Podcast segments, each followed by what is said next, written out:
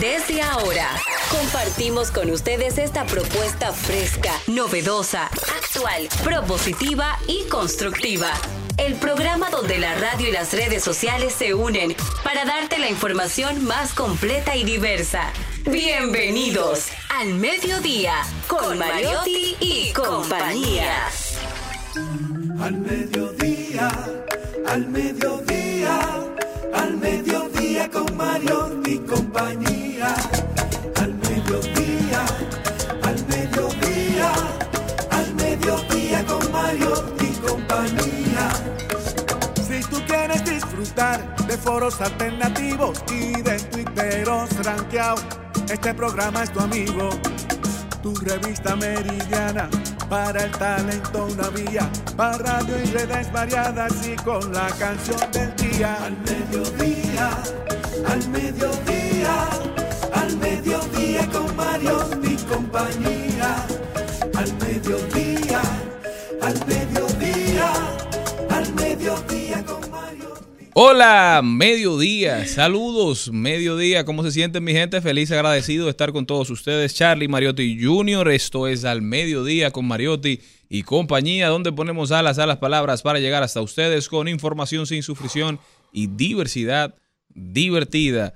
Gracias por estar con nosotros. Carlos Mariotti, Buenas tardes, buenas tardes a toda esa audiencia del mediodía, siempre que nos acompaña en este esfuerzo de diversidad divertida, información sin sufrición, un esfuerzo de diversidad y de radio responsable, siempre ahora recordándole un mensaje bonito para arrancar y recuerden que la vida se, vive hacia adelante, pero se entiende hacia detrás. ok, buen dato. Señores, mitad de la- semana. La vida se vive hacia adelante, pero cuando tú haces introspección, tú la entiendes hacia atrás. Las vivencias tú las analizas cuando la vives. Claro. Buen dato. Mira, qué genio. Señores, Como, como dijo Darian ayer, yo soy brillante. Sí, sí. Hoy es miércoles, este miércoles nos agarra entre dimes y diretes, desde la política hasta la farándula, andan las mises, según me dice Jenny, encontradas. Y así también los candidatos a la alcaldía también andan en pleito. Ahí Diva Astacio y don Manuel Jiménez se retiraron de un encuentro con el ministro de, de la Juventud.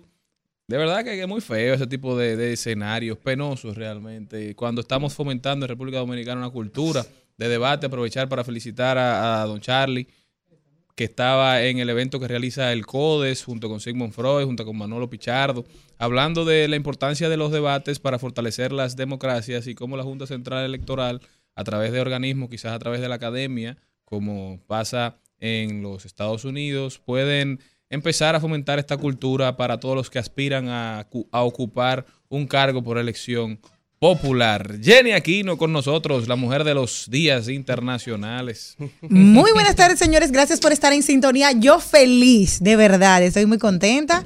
Eh, estamos todos pendientes de que empieza a moverse la política, la farándula, el tiki-tiki. Señores, yo soy tan feliz porque a mí la UAS me dio un título para que yo fuera chismosa. Me dijeron, tenga, ejerza con alegría, sea feliz. Y lo ejerce. Y lo ejerzo. Con feliz. Y O lo sea, que ella lo dice y nadie lo pone en duda. Hizo un no. curso en Infotec. No, no, no, no. En, no Varios en. No, no, no, no, no, no, no, Yo este me lo recibiste la gané en la. Huascamaima.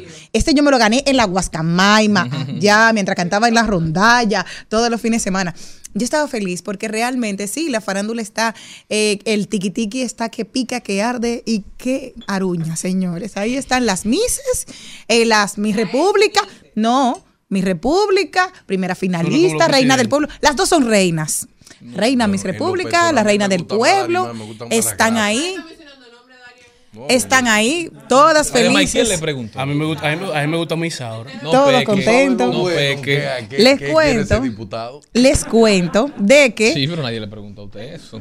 Les cuento, internacionalmente se celebra hoy el Día para Carlos, aparte de brillante y buen mozo. Ustedes saben que es un hombre muy inteligente, también es deportista. Día Internacional del Deporte Universitario se celebra el 20 de septiembre desde el año, así me gusta, desde el año 2016, tal como fue oficialmente proclamado por la Organización de las Naciones Unidas para la Educación, Ciencia y la Cultura, UNESCO. ¿Por qué se celebra esto?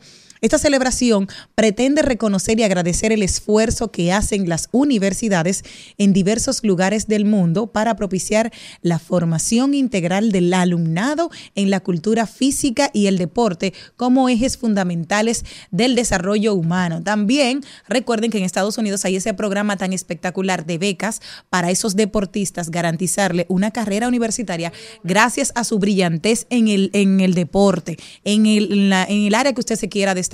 Aquí en las universidades tienen varios programas que usted, si es de cultura, como era mi caso, puede ser teatro, danza, música, o puede ser deportes, artes marciales, basquetbol, béisbol, en fin, hay una infinidad de renglones dentro de la universidad porque recuerden que mente sana, cuerpo sano. Así es, ley de vida. Está con nosotros don Darían Vargas. Feliz y contento de estar en el único programa que tiene este país donde se habla cosas con calidad. Los otros hacen chisme, los otros tratan de imitarnos, porque ellos lo único que quieren conseguir con nosotros es anularnos. ¿Tú sabes cómo anularnos? Diciendo que el contenido de calidad no tiene cabida. Pero ¿sabes qué? En República Dominicana hay un montón de Einstein y de Oppenheimer que desean que el mediodía llegue. Amén. Así es, hermano mío. Y para muestra un botón, tienen, solamente tienen que ir a todas nuestras redes sociales para que vean esos videos con miles de reproducciones, millones incluso. Para que sepa, Algunos. sin decir malas cientos palabras. de miles de videos compartidos. Gracias a todos ustedes, porque uno empezó con este esfuerzo de, de hacer información sin sufrición, diversidad divertida, pero sobre todo el contenido que queríamos ver. Y gracias a Dios la gente nos ha dado su aceptación, su aquiescencia y nos ha permitido Radio responsable. Y tú sabes que, que al inicio yo decía, y, y, y será que no, no escucha a alguien? Tú sabes que yo salía de aquí Yo con esa tenía- yo expectativa. siempre tengo esa- esa Y- pero cuando he ido a supermercado y yo veo una gente que dice, oye, la voz tuya yo como que la he escuchado, yo digo, caramba. Me Algo está siento bien, porque uno tiene como su espinita y dice, no escucha. Señores, a, a nosotros no escuchan. Personas que a las 12 del mediodía están cansados de la política, del chisme, quieren un programa donde pueden aprender algo. Y aquí, con relajo y en seriedad, aquí tú aprendes algo. Así Y es. tú, Y, sabes agradecer. que, tú sabes que más que, que lo que nos escuchan en la radio, me sorprende la gente que nos escucha en los reels de TikTok. Sí, el Ah, público sí. que Tú dicen que sabes que una TikTok es audiencia una de diferente. muchachos, pero sin embargo, en TikTok es que nosotros más nos viralizamos. Ah, Eso y, me sorprende, y en. TikTok nosotros nos viralizamos con temas, no con Exacto. cosas de que es lo típico de No TikTok. con temas que están tendencia. Que están tendencia, Eso me sino con los temas que nosotros instalamos aquí, señor. Eso es sorprendente. Y mire, yo le y yo no Ahora, sé. eso no ha sido de la noche a la no, mañana. no ha sido de la noche a la mañana, ni tampoco ha sido eh, gracias a la Si productora que tenemos. No, ni han sabes- sido todos los videos No, tampoco. tampoco, porque esa productora llegó a- hace par de días.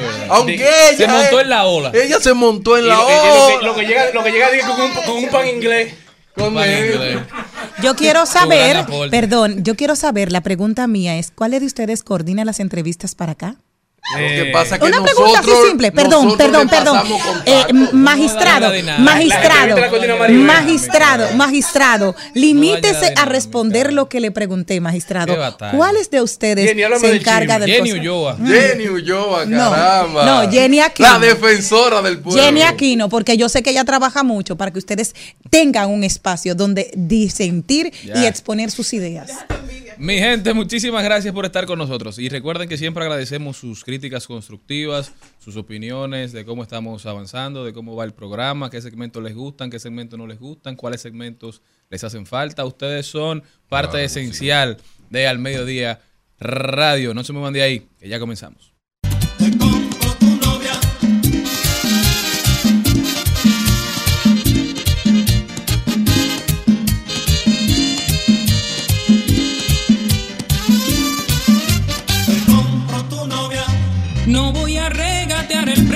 Pronto el valor. Te la compro. No creo que saldría cara aunque cueste un Pues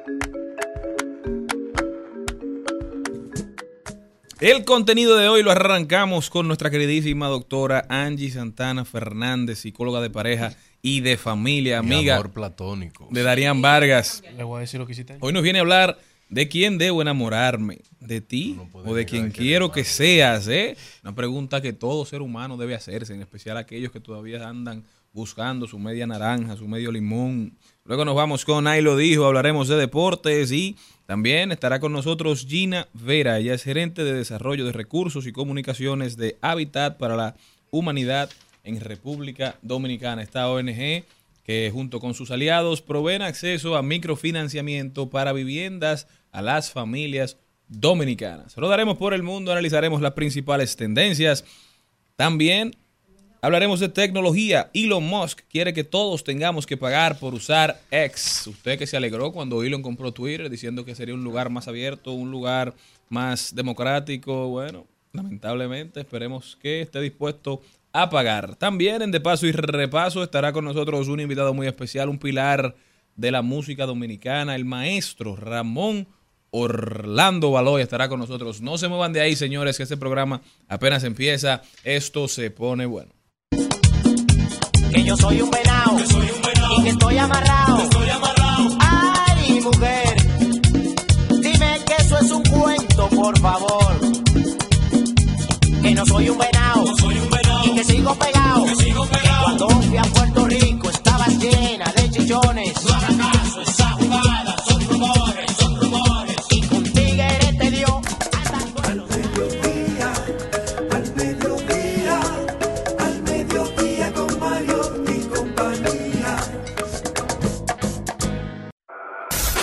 En al mediodía. ¡Ay! Lo dijo. ¡Ay! Lo dijo. ¡Ay! Lo dijo. Lo dijo. ¡Ay! Lo dijo. ¡Ay! Esto viene de un primo. Me gustó Charlene que me gustó esto, que me estaba haciendo la historia triste de un primo que le dijo, ¿estás triste porque me voy mañana? Y Charlie le dijo, sí, pensaba que era hoy. Pasa, ¿Te acordaste del primo de San Juan de la Maguana? Ah, el, el de la canción. ¿Cómo Sí. que dice la canción? Mm. Yo tengo un primo de San Juan de la Maguana. Ay, yo tengo un primo de San Juan de la Maguana que vino por un día y ya lleva cuatro semanas. Que vino. Entonces el primo al final le contesta. Oígame bien, primo del diablo. De su casa no me voy y para San Juan ya yo no vuelvo. Peligroso. La historia de muchos. La historia de muchos. Sabes que este es un país de gente solidaria y cuando emigramos, ya sea de ciudad a ciudad, siempre hay un espacio para la familia. Y no es cierto, la familia nunca pesa. Esa es la realidad. Miren, ¿les tocó a ustedes tener alguna mm, coincidencia de eso de A cuando? menos que sea en Nueva York, en Nueva York sí. Eh, sí. Pero aquí no. Alguna vez le tocó lo siguiente. Dijo no es fino. Esta cuenta que me gusta mucho. Cari, no haces más que mirar el reloj. Te aburres con mi familia. Dice, ¿qué va? Estoy mirando el tiempo que llevamos disfrutando. Sí, segurito que sí. El tiempo vuela cuando uno se está divirtiendo. Sobre Cuando todo con la familia de tu no novia gusta, nueva. Cuando hay algo que te molesta, los minutos parecen horas, ¿sabes? Miércoles. Definitivamente, esa es la relatividad del tiempo.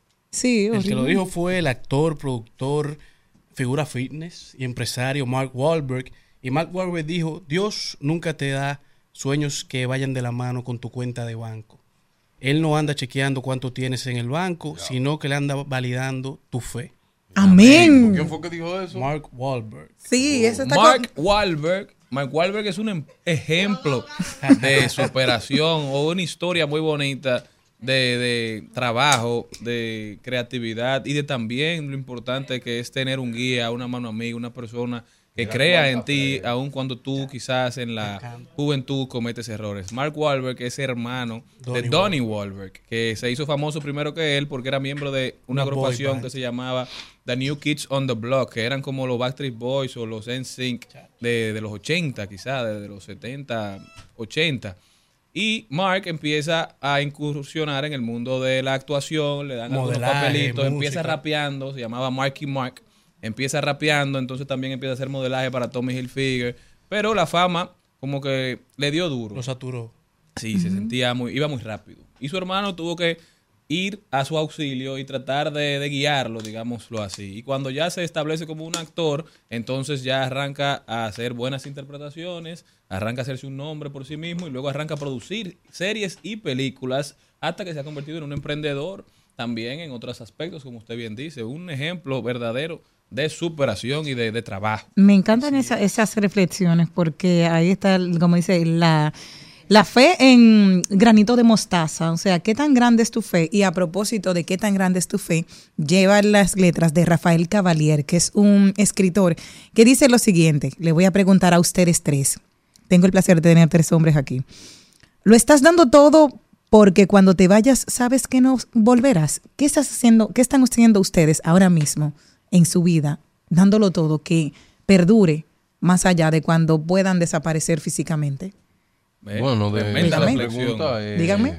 Plátano maduro no vuelve a ver. Sí, esa es una pregunta bien interesante desde el punto de vista mío. Aprovecha que el tiempo. En lo que yo creo es que yo quiero aportar lo más posible a mi país. No espero acumular mucho dinero, no creo en eso. Ya Ahora sí necesito dinero para yo vivir, mantener mi familia. Así. Pero si algo quiero lograr en, en mi corta o larga vida que Dios me permita, de acuerdo a su voluntad, es poder dejar no un legado donde se me acuerde con una estatua ni con ni con un, un pergamino, sino que grande. un ser humano que yo pude ayudar a transformar, él transforme a otro, a otro, a otro en su calidad de vida, en su parte educativa. Y si yo logro eso, yo creo que Amén. vivir Va a en ser paz. feliz. ¿Y tú, Grande? Darían Vargas. ¿Y tú, No, Carlos? no, no. A partir del 6 de enero voy a anunciar mi candidatura a ministro. Otra más. Eh, ¿Y tú, misma. ¿Y tú, O sea, Carlos? la ¿Y tú apoyamos, la apoyamos. Pero tengo que recordárselo a la Ah, gente. Sí, después de Reyes. ¿Y tú, Carlos? Tú- tú lo Yo, yo trato de vivir mi vida en base a mis convicciones, no llevarme de las nubes. Me gusta. Sí. ¿Y tú, Ah, Charlie? sí, ley de vida, tratar de aprovechar cada momento, hacer un compromiso, no solamente con uno, sino con todos los que creen en uno, entender el apoyo, el cariño, como votos de confianza y hacer que valgan en el tiempo. Ese es nuestro compromiso. Darían Claro. Vargas. No, y otra cosa que no quiero distraerme con cosas que veo que No, pasan. por es ahí. difícil, es Sí, difícil. no quiero distraerme. Que hay que pasar eso es lo más fácil. una iniciativa de cero pasilleo. Sí. O no, o sellar esta parte, sí, de negro para que Señores, no- pero también lo dijo una cuenta que se llama I am 30 AF. Dice, una vez, una, esta es una señora que era profesora, dice, una vez enseñaba una clase en la universidad los sábados a las 8 de la mañana. Se murieron muchos abuelos ese semestre. Cambié mi clase para las 3 pm de los martes y no se murió nadie. Así es como yo salvo vidas. Oye, mira, eso es interesante, eso no, eso es, Es un interesante, dato. es un dato, Es un dato. es un dato. Los sábados a las 8, todos los tigres. "Doy- Profesor, no puedo ir. Ey, Y tú sabes una que cosa que eso, a mí me, gust- que me gustó mucho también, una frase que dijo Alexander Graham Bell, era parte de, de una charla que él tenía, que le preguntan cuántas veces no hemos escuchado esta frase. Bien dicen por ahí que lo que no muere es porque tiene todavía algo que decir. Y él decía que la realidad es que las personas que se preparan y obtienen un título ganan hasta un 70% más que las personas sin títulos profesionales. Increíble. Y dice que lo, lo bueno que la preparación. Y él eh, al final le dice, antes que nada, la preparación es la clave del éxito. Ahora, si tú lo ves desde el punto de vista material, tal vez tú te vas a comparar que uno que no tiene preparación en X área académica tiene más dinero que tú. Pero lo que yo quiero que tú sepas es que la preparación te conlleva que tú puedes sobrevivir en cualquier parte del mundo con ella. Y es una de las cosas que es increíble. Oye, tu preparación funciona en cualquier lado del mundo. No importa lo que sea. Que no te validen tu título en algo. Pero si tú estás preparado en X habilidad y en X área, oye, por más título que tú tengas, eso te va a permitir sobrevivir. Eso es interesante. Y que sigo pegado. Cuando fui a Puerto Rico estaba llena de chichones. No hagas caso, esa jugada son rumores, son rumores. Y con tigre te dio andando en los callejones. No hagas caso, esa jugada son rumores, son rumores. Que cuando fui a Nueva York tenía amantes por montones. Presentamos 2020. 2020. Salud y bienestar. En Al Mediodía. Con Mariotti y compañía.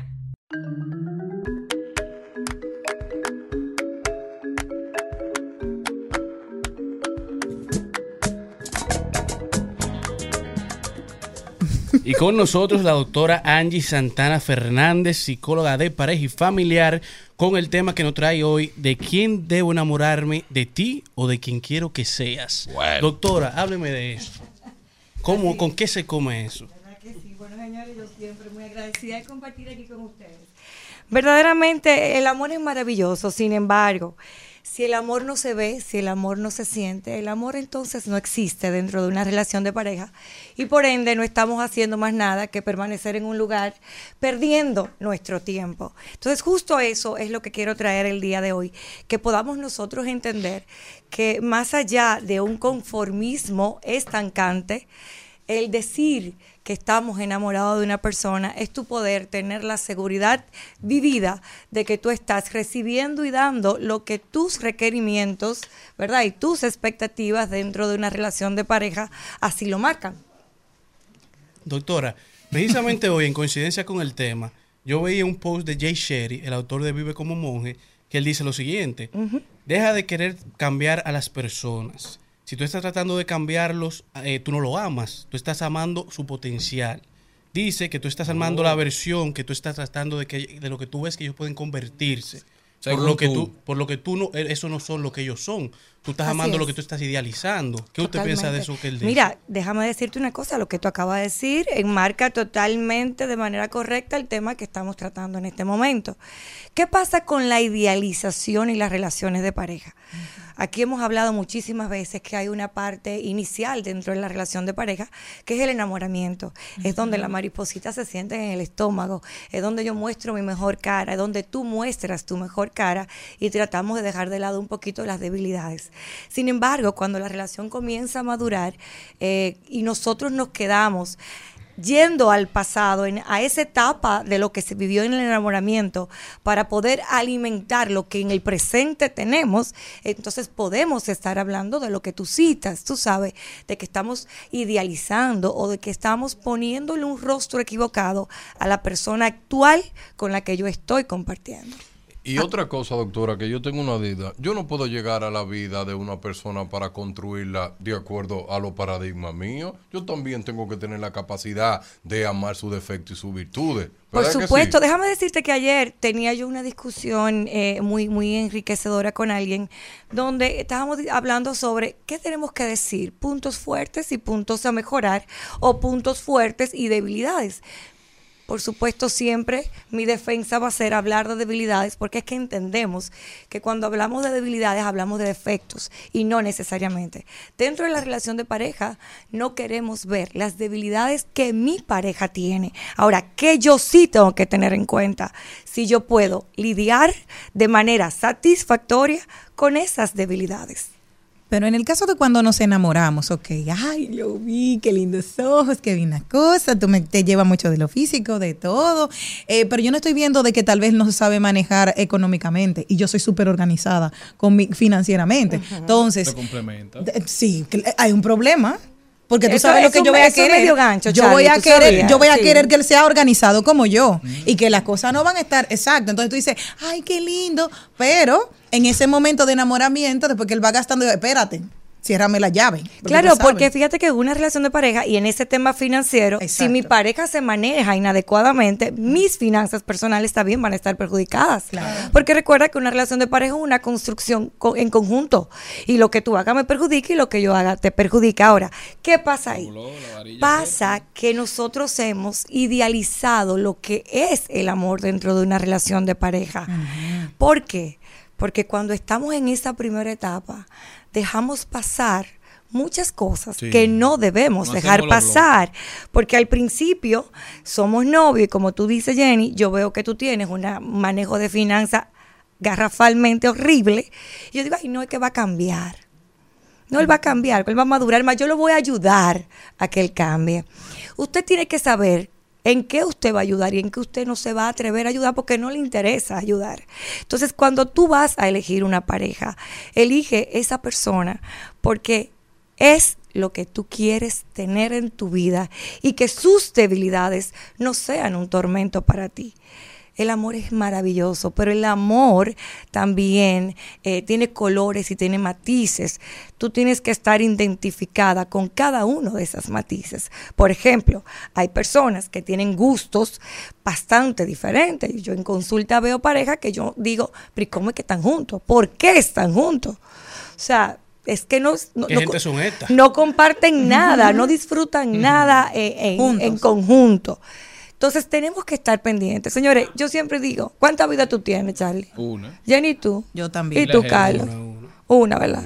Yo tengo una. Es una vida que tenemos. Entonces vamos a tratar de tomar las decisiones correctas y decisiones donde no dejemos llevarnos ni por apariencias sociales, ni por eh, presión familiar, sino decisiones que nos mantengan Pero- en una línea de satisfacción constante. Le pregunto, doctora, porque la realidad es que esa es la teoría, ese es el deber ser, pero el ser no siempre es el mismo que el deber ser. Entonces uno tiene a veces que aterrizar y mirar la realidad a los ojos. Si uno se pone a diseccionar, a, digamos, a analizar y sobreanalizar a, a cada potencial pareja, lo más probable es que se quede solo para siempre, porque a veces uno tiene que darle la oportunidad a la gente de irse conociendo. Yo siempre le digo a usted que cuando uno sale en una primera cita, en una segunda cita, uno no anda con la persona, uno anda con el representante de esa persona, la mejor versión. a uno Así le están es, claro sueño, que sí. Y uno anda comprando y vendiendo también. Pero por supuesto. Mientras la cosa va avanzando, se va uno conociendo y bueno, van saliendo los colores. Y usted decide con qué colores puede vivir y cuáles le molestan. Pero demasiado. entiendo que estamos hablando exactamente de lo mismo. Recuerda que eso, esa trayectoria que tú dices es el noviazgo.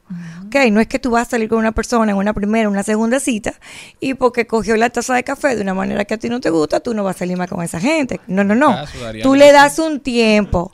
Tú le das un tiempo. A lo que voy es que tenemos que estar sumamente claros de qué queremos en una pareja Ah, y qué sí. yo estoy dispuesta o dispuesto a dar en esa relación. Independientemente hay un sentimiento importante por esa persona, si puntos claves como es manejo de finanzas, Claro. visión de vida, creencias, patrones de conducta están disociados, entonces recoja y salga de ahí. Doc- doctora, en estos días teníamos la oportunidad que estábamos compartiendo en un grupo pequeño y mm, hay una pareja nueva dentro de ese, de ese círculo y él estaba sentado. Ella salió, a, a- creo que a tirar la basura, nosotros estábamos sentados en, en la esquina donde vivimos y en ese momento él se levanta, va al colmado, compra una bebida, vuelve y siente. Ella viene detrás, se detiene porque está hablando por teléfono a 10 metros de él. Sigue hablando por teléfono y él está con nosotras, sigue hablando y en una se voltea y dice, vas a durar demasiado hablando por teléfono. Oh. Tienen un mes viviendo ¿Te están juntos. escuchando? Sí, ellos, ellos van a escucharlo y van a, porque esto edifica a otras parejas. Así es. Entonces, Están colaborando. Yo estoy, yo, ellos me dieron material porque sabía que Angie venía y yo quería detenerle ahí. En ese momento, mi otra vecina y yo intervenimos y le decimos, pero tú estás muy tóxico. Óyeme, y dice, él, nadie se mete en mi... Y tuvo una reacción mucho más agresiva con nosotras, verbalmente, porque dijo que nadie se tiene que estar metiendo en su vida, que ella había salido a, a llevar la pasó? basura y que duraba más de 10 minutos votando, que él tenía que ver en qué era que estaba. Oye, esa fue la respuesta. Y yo dije, tenemos problemas. ¿Cuál fue la reacción de ella? Ella estaba, eh, cuando vino, ella vino Indignada, sumisa, no, Ah. ella vino sumisa y le decía, estaba hablando con mi mamá y con mi abuela. Sí, lo, lo bueno la es que- juventud es importante marcarlo Sí. porque parece que hay una, una, una diferencia significativa en edad. Ella es mucho más joven, claro. Mira, te voy a decir una cosa, Jenny, te informo para que, por si no te enteraste, eso no es la primera vez, ¿eh? o sea, esa es la dinámica de ellos, porque ya cuando tú te atreves a hacerlo en un lugar público, Con tus es porque es la cotidianidad, Oye, es porque es la cotidianidad. ¿Qué es lo difícil de lo que menciona, del ejemplo que pone Jenny? ¿Cuántas cosas las parejas, los individuos soportan, aguantan, eh, recurren a muchísimas eh, estrategias en nombre del amor? en nombre de mantener una relación. No te engañes. O sea, no te engañes porque la única persona que tú estás engañando es a ti misma, ¿ok? Entonces, ¿a quién tú, ¿de quién tú estás siendo leal? Tú le estás siendo leal al amor que tú sientes por esa persona y a lo- al amor que esa persona te da a ti, o tú le estás siendo leal a, a la timidez y al miedo que tú tienes de reencauzar tu vida por otro camino más satisfactorio. Cuando yo hablo de satisfacción dentro de una relación de, de pareja, no me estoy, eh, no estoy idealizando la relación como tal. Eh, cuando una relación funciona, aún en los conflictos más grandes, aún se siente una satisfacción porque hay un- unos acuerdos importantes que se manejan de manera adecuada. Entonces, doctora, podemos decir que la raíz de las decepciones es la idealización. Pero, ¿cómo uno puede identificar que uno está idealizando a las otras personas? Claro, claro, mira, sobre todo en, en el contexto que hablamos, que es relación de pareja, cuando las palabras y las acciones están disociadas, ya tú no tienes que buscar absolutamente nada. Es importante que tú me digas que me amas, es importante que tú me digas lo importante que yo soy para ti y que yo te lo diga a ti. Pero si tus acciones no ah, dan testimonio de tus palabras, entonces tus palabras son totalmente vacías. ¿Qué pasa con eso? Que muchas veces tanto los hombres como las mujeres deseamos tanto un amor incondicional que preferimos abrazar lo que tengo en mi cabeza, disfrazándolo de, él va a cambiar, ella va a cambiar. Es que en su familia no le enseñaron. Es que yo no puedo dejarlo ahora porque ese hombre ha hecho muchas cosas por mí. Entonces, nos decimos tantas mentiras, a la larga las resumo todas, la boto a la basura y lo que tengo es miedo. Doctora, construir una relación basada en mentira, de construir una persona que no es, y que en el mundo que tú cuando le narras a tus amigos, a, a tu madre, ese ser humano con quien tú te casaste y cuando ellos la tratan en la vida real, dicen, pero ven acá. ¿Y quién es esta ¿Y gente? quién es esta gente? No te enamoraste de mí, sino de ti cuando estabas conmigo. Pues, Eso es lo que Ricardo yo Arjona. creo. Epa. Entonces, Ricardo Arjona. Eh, una persona que, ti- que tiene una imagen sobre otro, pero en la vida real los otros que no... Oye, pero yo creo que viven un engaño, doctora. Yo creo que esa es eh, una vida infeliz. Pero totalmente, ahora, para que haya un engaño debe pasar una ecuación. Debe de haber un mentiroso que te venda la payasada, pero debe de haber uno que lo compre. Entonces, Es un dato. ¿qué hacemos? Es una responsabilidad común. Tanta responsabilidad tengo de mentirte como tú de creerme. O sea, es oferta y demanda. Sí, todo. Doctora, Pero algunos, algunos don podríamos Cristian ser... Morel. Eh, Mi voz es reconocida. Saludos a Víctor León. humilde. Son las 2 y 33. Eh, Víctor Lyon. ¿Hay alguna forma... Yo tengo un compromiso. o- No.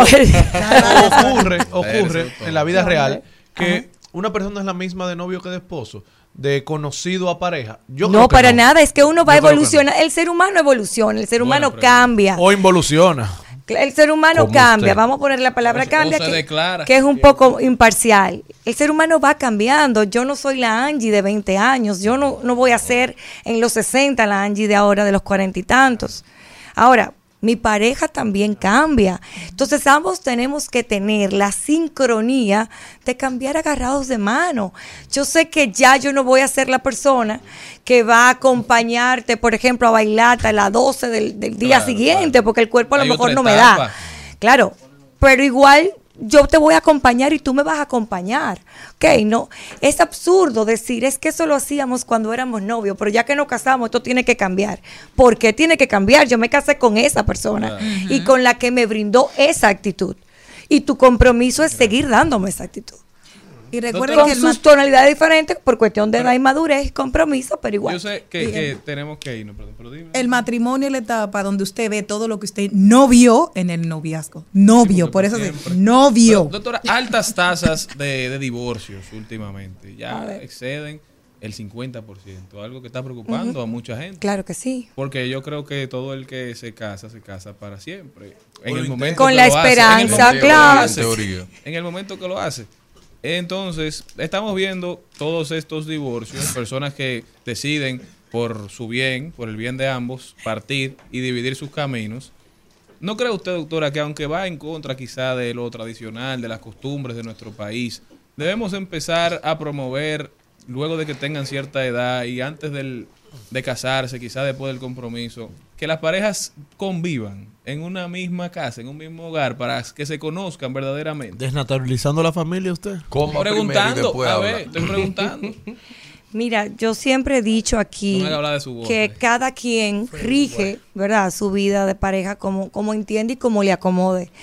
Cada pareja, señores, es un país distinto, con sus reglas, con, con sus criterios, Con sus ¿verdad? fronteras. Si cada, si cada uno de los individuos entiende que debe hacer lo que es lo correcto y que es lo que le acomoda, pues claro que lo pueden hacer.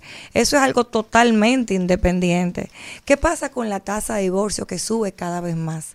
Lo que siempre he dicho, la, la mayor causa de que haya tantos divorcios es que la decisión que usted utilizó para tomar la decisión de casarse estuvo totalmente errada. Mm. O sea, el motivo que llevó al matrimonio fue errado. Por eso, al pasar el tiempo, entonces yo voy a acudir al divorcio. Dicen la madre de ahora que la- las hijas de uno no quieren luchar por los maridos. Bueno, está, está en ese, en ese tiempo está, está también en ese, en ese sentido está otra cosa, está este tema de la liberación femenina. Y el desapego, no hay sabes, apego a el nada. tema de que yo no, no tengo que contar No, y de la contigo. independencia económica Mira, también. es que el rol, mientras el rol del hombre y la mujer no quede establecido y no se vele porque cada uno cumpla su rol, se va a seguir destruyendo la familia como se está destruyendo. Y esto no quiere hablar de machismo ni de feminismo. Esto quiere hablar de que la mujer tiene un rol con su marido y su marido tiene un rol con su mujer. Me fascina muchísimo algo que menciona la Biblia eh, pidiendo excusa, que es el tema de que el hombre es la cabeza de la casa. Ok, pero la cabeza de- del hombre es el Señor. Entonces, si el Señor se le debe, si el, si el esposo se le debe a Dios, Si no está yo me le debo a mi esposo. Porque que no me va a fallar ni él a mí, ni yo a él, y todo va a estar muy bien. Pero doctora, ¿se da algo antes de finalizar? Espérese un momento, Arián, porque le voy a echar un boche en público si sigue. Y después Eh, se puso a comer. ya Tiene cinco minutos aquí echado tres boches. Eh, ya. doctora, pasa algo que lo comentábamos fuera del aire uno de estos días. Y es que, por ejemplo, ahora que viene la liberación económica de la mujer, que ganemos iguales, que somos lo mismo, que aquí todo el mundo tiene los mismos derechos, todavía se le exige al hombre de 30 años, que se casa con una chica de 30 años también, que gane tres veces lo que ella gana. Porque todavía tenemos la cultura de que el hombre ni le pregunta a la mujer cuánto Usted no gana. cabeza de hogar. ¿Usted, es ca- ¿Usted se considera cabeza de su hogar? Yo me considero que estoy ahí y vamos viendo día a día. Estamos ahí. Pero es cierto, todavía la carga económica sobre el hombre es triplica la de la mujer. Entonces, un muchacho de 30 años se casa con una de 30, estudian en la misma universidad, a- habitan en un mismo círculo social y de oportunidades, y él tiene que generar tres veces más recursos que ella. Mira, Cristian, si nos vamos a por ahí, por eso que tú citas, que lo cual es muy cierto, nos vamos a, a desviar muchísimo del tema y de ahí podemos agarrar tantas Eso es otro- cosas. es un tema para otro Sí, día. podemos agarrar muchas cosas. Ahora sí quiero dejar algo muy claro con lo que tú dices. El tema de cabeza del hogar y el tema de que cada quien cumpla su rol. Nada tiene que ver con quién gane más. O sea, tú no eres más hombre porque tú tengas más dinero. Yo no soy menos mujer porque tenga menos dinero. Es un tema de roles. Bien. ¿Qué pasa con el tema de la exigencia que socialmente se le está dando a la mujer? Yo soy muy, muy eh, partidista de que la mujer tiene que tener una actitud, tiene que, que trabajar en su profesión, en su oficio, porque si la mujer, si el hombre no admira a la mujer y la mujer no admira al hombre, eh, ¿dónde estamos parados? Tú sabes, se nos tiembla un poco el piso. Sin embargo, que la mujer tenga un rol importante en el área laboral, no le debe de quitar su función y su primer rol, que es ser esposa, ser madre. Angie Santana Fernández, doctora, ¿cómo puede la gente continuar esta conversación con usted? Cuéntenos para dónde va ahora, para que también la gente le dé seguimiento. Sí.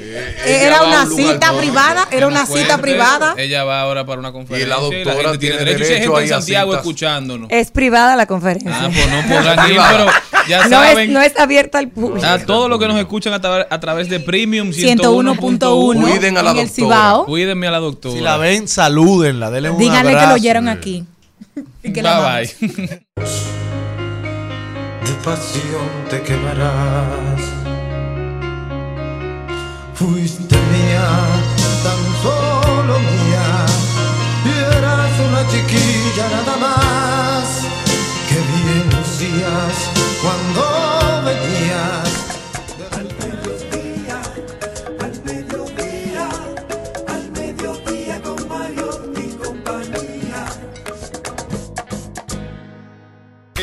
Al Mediodía dice presente. Dice presente el músculo y la mente. El músculo y la mente.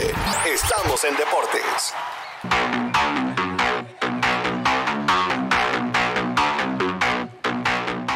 Señores, y pasamos al recuento deportivo al mediodía y vamos a arrancar hablando de las mayores, ya que Shohei Otani en el día de ayer anunció que se sometió a una operación del codo, en donde se estará esperando que esté disponible como bateador solamente al inicio de la temporada del 2024 y se espera que esté de regreso en el 2025 como lanzador. Así que ya saben, Shohei Otani, el fenómeno solamente viene bateando en el 2024 y viene como pitcher en el 2025. No obstante, se habla de que tiene los números necesarios para ser el MVP, aún estando fuera de esta temporada en el resto que queda de esta temporada. Los Chicago Cubs en el día de ayer se convirtieron, se convirtieron en la tercera franquicia de las grandes ligas en llegar a 15 mil honrones, uniéndose a los New York Yankees y a los Giants, a los Gigantes de San Francisco, como las únicas tres franquicias en la historia en lograr esta hazaña, hazaña mientras que Miguel Cabrera, Miggy, logró superar, superar al dominicano Adrian Beltré, Adrián Beltré en el puesto número 16 en hits de todos los tiempos con 3.167 hits de carrera. El dominicano Luis Castillo logra conseguir 200 ponches por segunda temporada, en segunda ocasión de su carrera en las mayores. Los San Luis Cardinals quedan eliminados de playoff en lo que va ya de la temporada, quedan fuera. Spencer Strider se convirtió en el primer pitcher desde 1900 en llegar a 435 ponches en tan solo 50 inicios de carrera, mientras que Acuña Jr. llegó ayer a 100 RBI, se une a Juan Soto y llega a 39 honrones. Acuña que está tratando de lograr el 40-40-40, le falta nada más un honrón para llegar a 40 honrones, le está con 33 dobles, le faltan 7 para llegar a 40 dobles. Y tiene ya 67 eh, bases robadas, por lo que ya excede las 40 bases robadas para lograr esta hazaña. Mientras que en el- la pelota dominicana, en Lidón, en el día de ayer, Lidón anunció Lidón Play, una nueva plataforma de contenido oficial de la pelota dominicana que estará contando con un estudio de grabación exclusivo de Lidón y estará produciendo contenido especial para esta temporada de béisbol invernal y el resto del año. O sea que estaremos recibiendo contenido durante todo el año de la pelota dominicana, que tiene como objetivo mostrar el contenido variado de béisbol dominicano, así como inmortalizar los momentos del pasatiempo nacional. Esta plataforma estará disponible desde el día de hoy con la segunda temporada del Palco Lidón, que se transmite por Lidón TV y por el canal de YouTube de Lidón. Así que esperemos que esto se extrapole, así que esto es una buena noticia para toda la pelota dominicana y el crecimiento del ecosistema del béisbol invernal.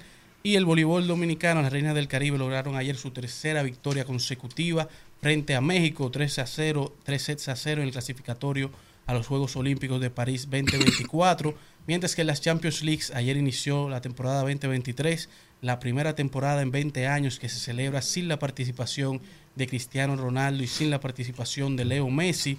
En el día de ayer el PSG le ganó al Dortmund dos goles a celos, el AC Milán se quedó empate con el Newcastle en el partido de ida. El campeón defensor, el Manchester City, venció a la Estrella Roja 3 a 1. El Fútbol Club Barcelona venció al Antwerp 5 goles a 0, una tremenda goleada. Mientras que hoy el Real Madrid llega a enfrentarse a la Unión de Berlín. El Club Benfica se, en- se enfrenta al Salzburg. El Arsenal se enfrenta al PSV. El Real Sociedad al Inter Milán. Y el Fútbol Club de Sevilla, que regresa con Sergio Ramos, se enfrenta al Lens, cerrando así este recuento deportivo de este miércoles en al mediodía.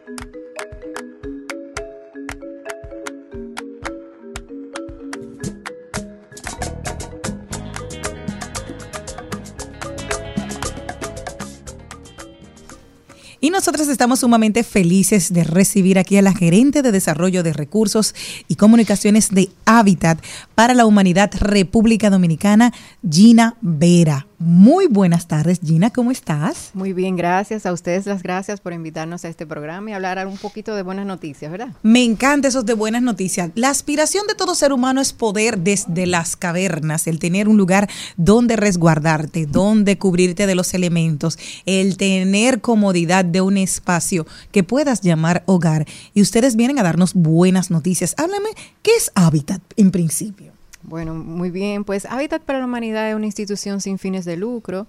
Desde nuestros inicios, eh, nuestra visión es donde todas las personas tengan un lugar digno donde vivir. Estamos en más de 70 países en el mundo, 16 en la región de Latinoamérica y el Caribe, y específicamente en la República Dominicana estamos trabajando desde el 1986, o sea, 37 años de labor, donde hemos alcanzado más de 43 mil soluciones habitacionales y unas más o menos 200 mil personas que hemos alcanzado con nuestros programas y proyectos. Entonces, ustedes tienen un proyecto de casas que tienen un acceso eh, personas de escasos recursos o cómo se puede aplicar para tener a través de Habitat un, un espacio donde vivir.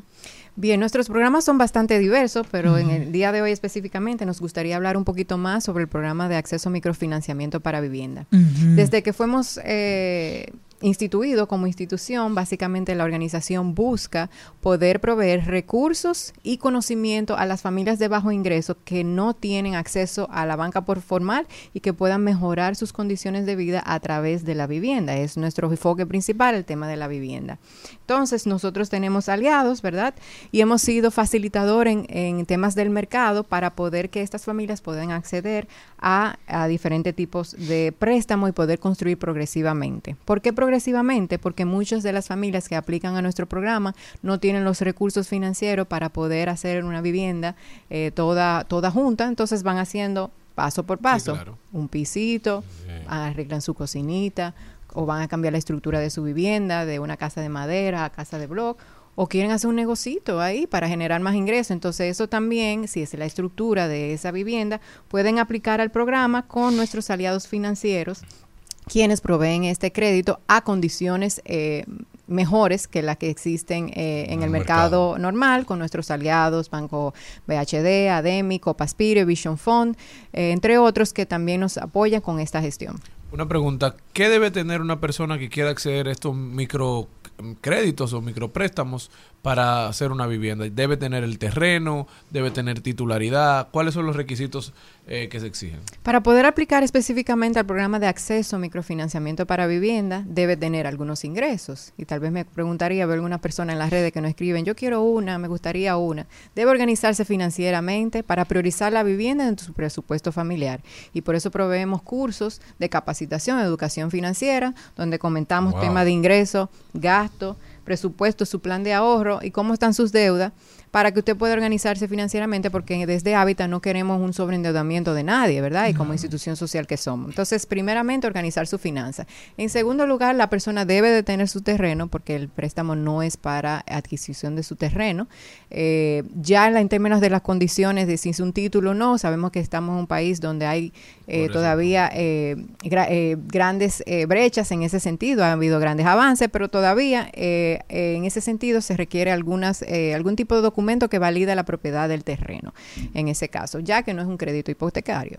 Entonces, ya con esas informaciones aplica a través de nuestra página web, hay un formulario de soluciones habitacionales y ahí será evaluado para poder aplicar al programa eh, y que pueda obtener eh, este financiamiento. De- por- ¿En cuántos montos, en qué monto oscilan el- los préstamos? Los préstamos van desde 10 mil, para decir un monto desde cero, hasta 350 mil pesos. muy bien. eh, donde usted puede hacer, eh, vuelvo insisto, el tema de su techito, o puede hacer, eh, hay algunas personas que no obtienen el monto máximo, que es 350 mil pesos, para hacer un plato, terminar el plato, algunos ahorren materiales, y entonces completa con este préstamo que oscila entre 2 a 4 años, es el máximo máximo, porque es la idea es que la familia vaya construyendo de manera progresiva y que vaya acelerando su proceso de construcción y que no sea un, un tema de- de muy a largo plazo. No, súper interesante, sobre todo para las trabajadoras domésticas, que son, eh, creo que el sector que más se enfoca en construir siempre su casa. La trabajadora, del el, la- el apoyo del hogar siempre, están en eso.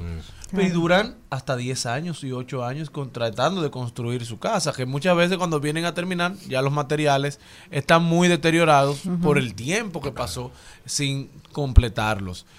Tremenda iniciativa, sobre todo para ese sector. Pero quiero saber algo. ¿Cuál es el límite? Porque la gente, tú sabes que es creativa. ¿Cuál es el límite para poder tomar este microcrédito y cuál es el tiempo máximo en el que se puede pagar? Un tiempo máximo hasta cuatro años. Ok. Hasta 350 mil pesos de ahí para abajo, dependiendo de su condición, de sus ingresos. Y se evalúa toda esa parte para evaluar cuál es la capacidad de pago que tiene la familia. Adicionalmente, olvidé comentarle también que en algunos de los programas específicamente, dependiendo del área donde estamos trabajando, también acompaña a nuestros ingenieros de lo que llamamos ese servicio de asistencia técnica. Wow, Sabemos muchas familias no tienen como esa capacidad de contratar a un ingeniero, como generalmente aquí hacemos, ¿verdad? A nivel de, de la parte más urbana de la, de la ciudad. Pero en ese sentido, nuestros ingenieros le ayuda a poder elaborar un presupuesto trabajar eh, cuáles son los materiales, las cantidades, qué necesita para que usted no esté comprando más cemento de lo que necesite. Asegurar que el maestro constructor no le esté engañando, porque sabemos. Entonces, en esa parte, inclusive, ya tenemos un programa donde estábamos trabajando con los maestros constructores y poderles capacitar. Y que la familia realmente lo que obtenga de ese préstamo maximice esos recursos para poder construir su vivienda. Hemos probado con nuestros aliados financieros cuando iniciamos este programa que realmente la familia dominicana paga su préstamo. los Y más para su casa. Claro, el claro. pobre paga. Una, de las cosas que yo quiero destacar, ustedes se enfocan más en la parte eh, rural que, que urbana, ¿verdad? Suburbana, sí. En el área rural también hacemos otros programas, Ah, pero... tienen otro programa, Exacto. pero más enfocado este la parte Este la es suburbana, suburbana, Suburbana. exactamente. Los Alcarrizos, el Gran Santo Domingo, eh, son áreas donde estamos trabajando, Boca Chica, esas son unas áreas donde pueden aplicar perfectamente a nuestro programa. Y en el caso de mm, las tasas, que tú decías que eran mucho más favorables que, que otros eh, prestadores, ¿nos puedes dar la diferencia de algún de cómo ustedes prestan? Porque eso es mucho más atractivo para que la gente sepa. Y no, no, esta es la opción que mejor me conviene. Claro, bueno, ahí va a tener el acompañamiento de, de un asesor que le va a indicar cuál es su capacidad de pago, ¿verdad? Para no ase- asegurar no, que no haya un sobreendeudamiento.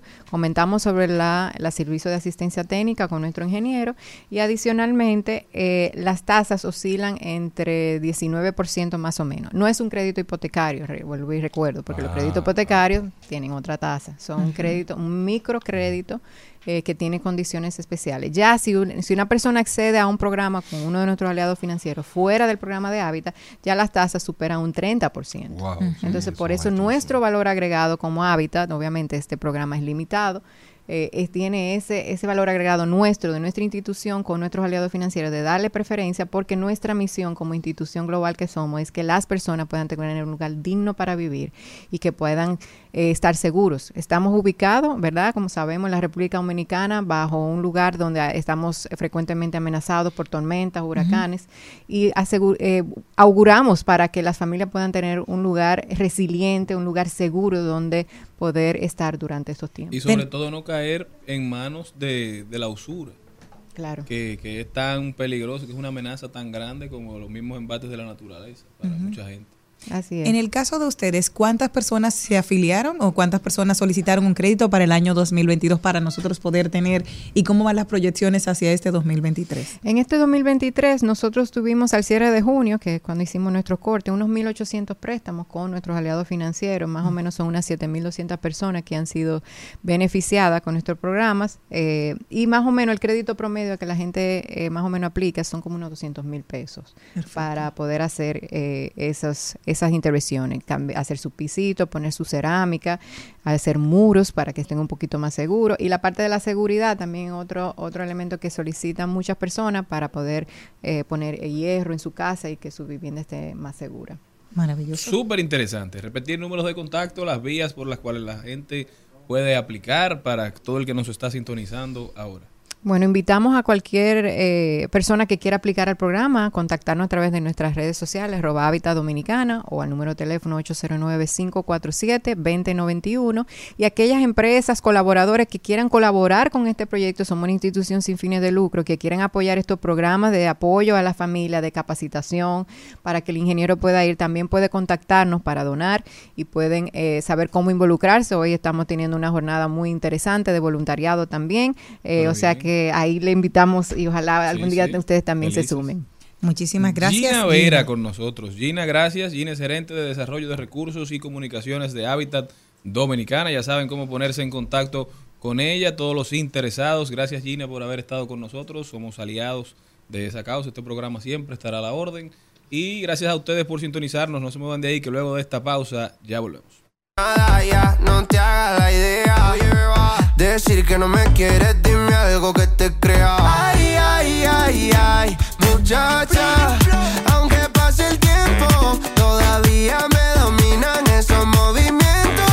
Ay, ay, ay, ay, mi cielo, el amor duele y cuando está doliendo. Puedes salir con cualquiera, na, na, na, na, pasarte la Al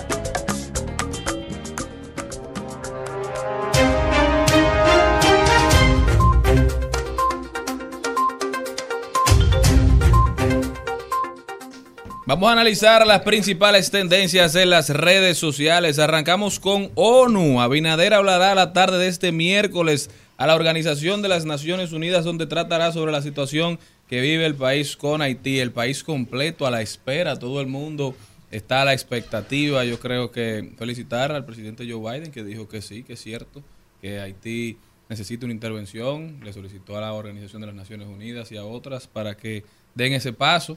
El presidente se reunió con el presidente de, de Kenia, también dijo que el país tiene un nuevo amigo. Veremos qué sucede.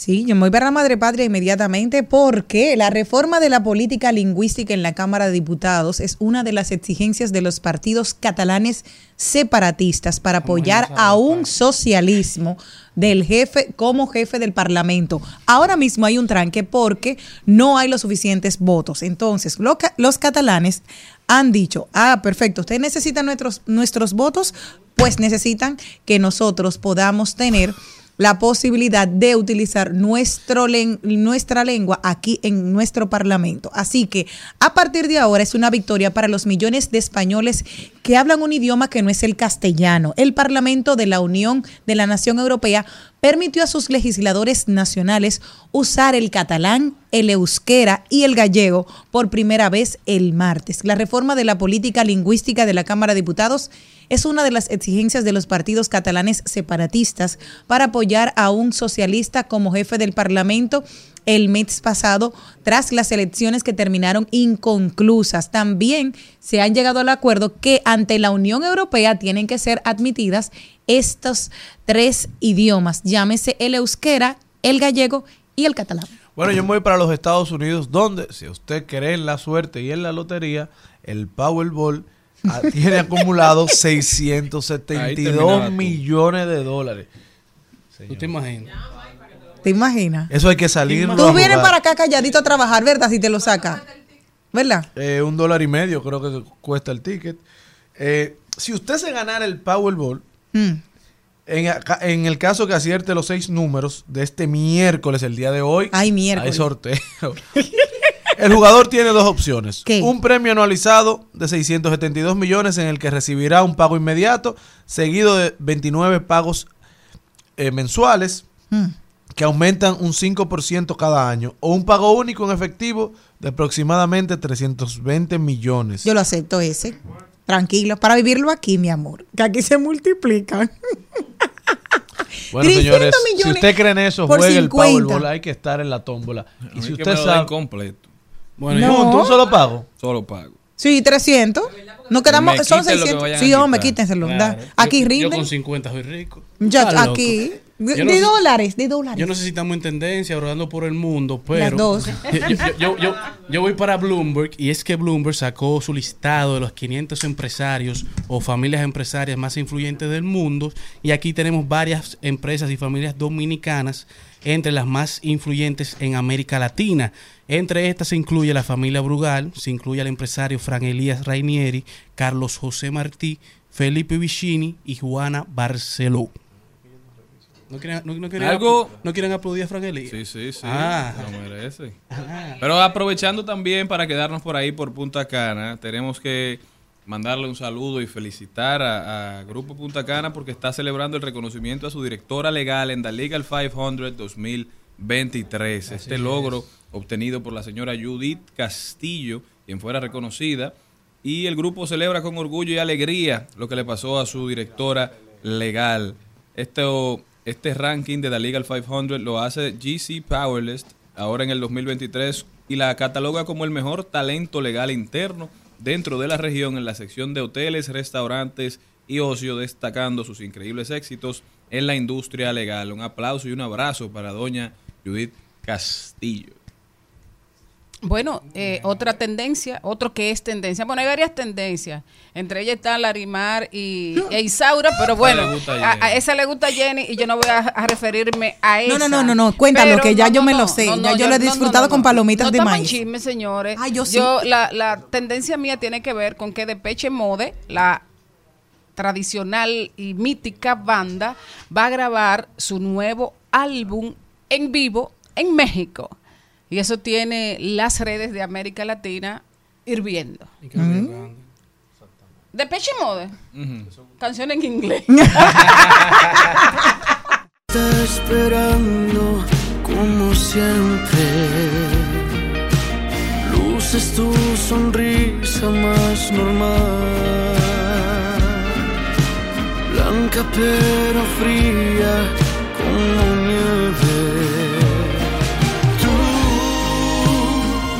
Loca manía ha sido mía. Solo una vez. Al mediodía, al mediodía, al mediodía con Mario y compañía. Trending, Topics. Al mediodía con Mariotti y compañía.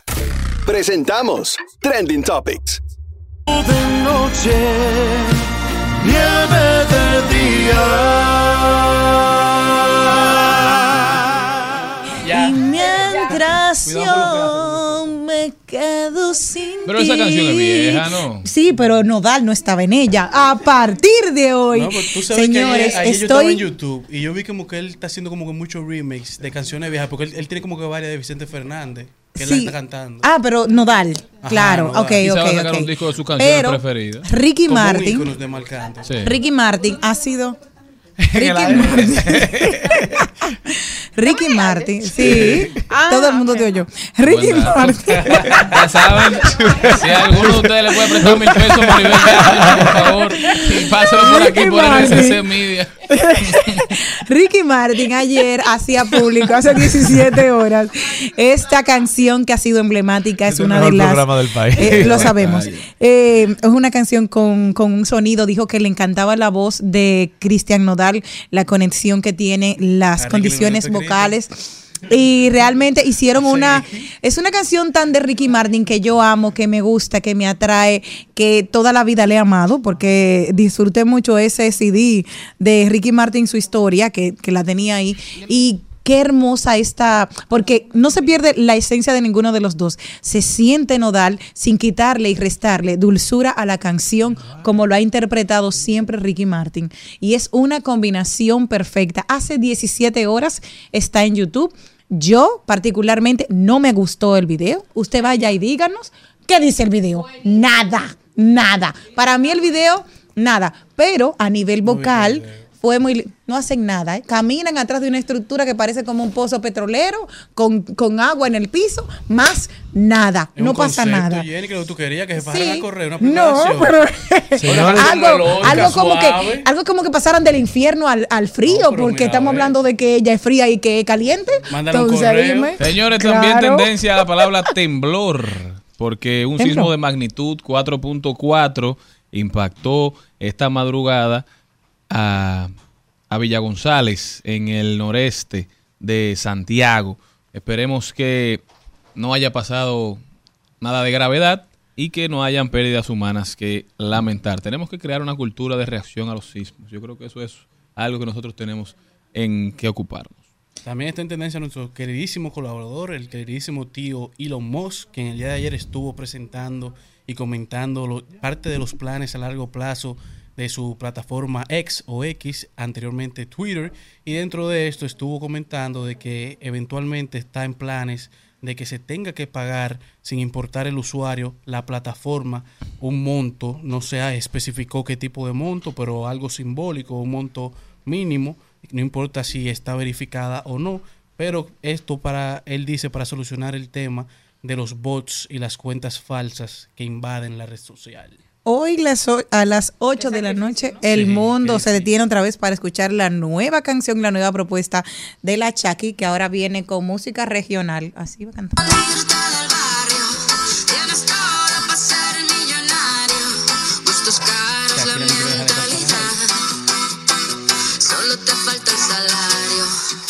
Con música regional así viene la Chucky, señores, hoy a las 8 de la noche. Eh, Tú sabes que Elon Musk es primo de Charlene y Shakira es mi comadre, entonces por eso nunca faltan en este programa tanto la Chucky como mi querido Elon Musk, el, el de X o alias Twitter. Así que ya saben, así van las tendencias. Yo estoy esperando la nueva canción regional para yo también menearlo como ella. Jenny, ¿por qué es que es tendencia Larimar e Isaura? ¡Ay, mi amor! De que tú no sabes. ¡Eso es el infierno! Es du- Duelo de reinas, la reina del pueblo contra la reina de verdad, Miss República Dominicana 2004. Se viven tirando y se han mandado de todos los mensajes. Pero explícanos, Jenny, Pero, ¿y ¿qué fue lo que pasó? Ustedes no saben. Bueno, te cuento. En el programa todo comenzó hace mucho tiempo cuando comenzaron a compartir en un mismo espacio en el Mañanero. Las diferencias de ellas dicen que se remontan desde el año 2004, cuando podemos recordar que Larimar fue la Miss República Dominicana y quien dio el primer paso adelante cuando creía que le iba a ganar fue Isaura. Y ella fue primera finalista. Desde ahí viene esa... Se han tirado ese chin chin estos 19 años que han pasado en las dos, 20 ya del 2003, no, porque Amelia fue 2003. Ella ganó en 2004. Entonces, luego de ahí decía, eh, ellas dos han tenido su rifirrafe, pero todo muy tranquilo. Cuando esto empieza a calentarse, fue como en julio, cuando eh, Larimar Fiallo decide irse del Mayanero para el concepto de Alofoque. No Alofoque directamente, sino a la empresa, porque ahí está Finanzas con Humor, que es donde ella está trabajando. Y Saura Tiro, eh, que, por la, que por el interés, todo el mundo por la plata baila el mono, y por ahí se empezaron a decir a través de Twitter ciertas cositas. Pero en estos días se ha hablado precisamente, Isaura volvió a tomar y a retomar de- del dinero y de las cosas, que ellas dos tenían sus diferencias, y que ella había tirado que ya no, no, se, no compite porque el que es importante no compite con uno más pequeño y que no va tirándole y no le vas devolviendo a todo el mundo, que ella si le si de que ella tendrían que compararla, muchacho. Ellos que ella tiene que compararla con Yagna, con, con, con María Cela, con otro tipo de personas que están en su mismo, para el mismo renglón que ella. Entonces, Clarimar ayer explicó durante ocho minutos, a través de sus redes sociales, Bella, le dijo que la admiraba, que nunca en la vida, sí, que nunca en la vida tuvieron, también. La dos las dos son hermosísimas, que ninguna de las dos tuvieron, le dijo ella, yo no tengo ninguna envidia, oye, te puedo decir algo, si no sabía que eso no te había ayudado a ti para sanar, si tú lo que querías era la corona, yo te lo habría dado porque tú sabes todo lo que yo sufrí con la corona, le dijo ella. Tú querías, tú y yo hemos tenido dos vidas totalmente paralelas dentro de, de- dentro de lo que ha sido el mundo de la comunicación. Yo he estado intermitente, tú eres una persona consagrada, yo te respeto, te admiro y te, y te, y te coso, pero que la suelte en banda. Buen dato, señores. Y para cerrar, tendencia también los debates. Ayer el CODES hizo una actividad sumamente interesante donde estuvieron disertando Sigmund Freud, Manolo Pichardo y don Charlie Mariotti hablando de los debates y su importancia para la democracia dominicana. Señor Morel, ¿qué le pareció a usted? ¿Cuál fue tu favorito? Fue súper interesante, la verdad, la disertación de estos tres panelistas, eh, cada uno con una visión distinta de la importancia de los debates. Por el PLD de don Charlie Mariotti, decía que debe ser obligatorio de ley, eh, que la Junta organice los debates. Sigmo decía que no, que eso es una locura, que la Junta no tiene tiempo ni tiene la responsabilidad de hacer debates obligatorios en la República Dominicana, que que ya eso se estaba generando eh, de manera automática y natural. Eh, y Manolo como que no decía nada, como que, que estaba de acuerdo con los dos. Ponte tú que sí, pero no decía. Más o menos andaba por ahí. ¿Cuál fue tu favorito? ¿Eh? ¿Cuál fue tu favorito? No, porque yo estoy sesgado. No. Pero, Pero la verdad que hay que felicitar el CODES, del cual soy miembro, eh, porque durante muchos años han promovido y han fomentado el debate en la República Dominicana y eso es loable. Yo creo que ya no es obligatorio, es que no hay no hay espacio para que no sea porque la sociedad que lo está exigiendo. Ya no depende de los actores eh, que decidan si no o si sí quieren debate. Señores, y a propósito de debates, para cerrar con las tendencias, ayer fueron tendencia los aspirantes, bueno, el actual alcalde y los aspirantes a la alcaldía de Santo Domingo Este estaban en un encuentro Loco, se, dieron- se fueron a ramazo. eh. con el ministro de la Juventud. Aparentemente hubo problemas de puntualidad, de llegar al evento, de cuándo empezaba, cuándo terminaba. Dio Astacio dice que da su respuesta y se excusa, dice tiene que irse. Manuel Jiménez se molesta, no le gusta que Dios se vaya, entonces también se para y se va y termina el video Manuel diciéndole al ministro de la Juventud, eso no es debate, compadre, o, o algo así. Así fue que le dijo. Pero yo creo que el, gran- el gran Penoso problema eso. fue la tardanza del ministro. Llegó tarde, Rafa. Porque decía eh, el alcalde actual, le decía, yo tengo aquí dos horas esperándote. Y te estoy dando 10 minutos porque ya llegaste, ok, después de las dos horas, pero esto no es un debate ya. Ok, o sea que Y eso ahí fue se lo que inven- pasó. Todo el mundo se inventó ahí eh, responsabilidad de menos vertigo que estaba tranquilito para quedarse Oyendo, hablando, para quedarse hablando con los que estaban ahí. Canta negra que tú estás en tu casa, ahí. dijo Bertico. Bueno, nosotros continuamos, señores. nieve de día.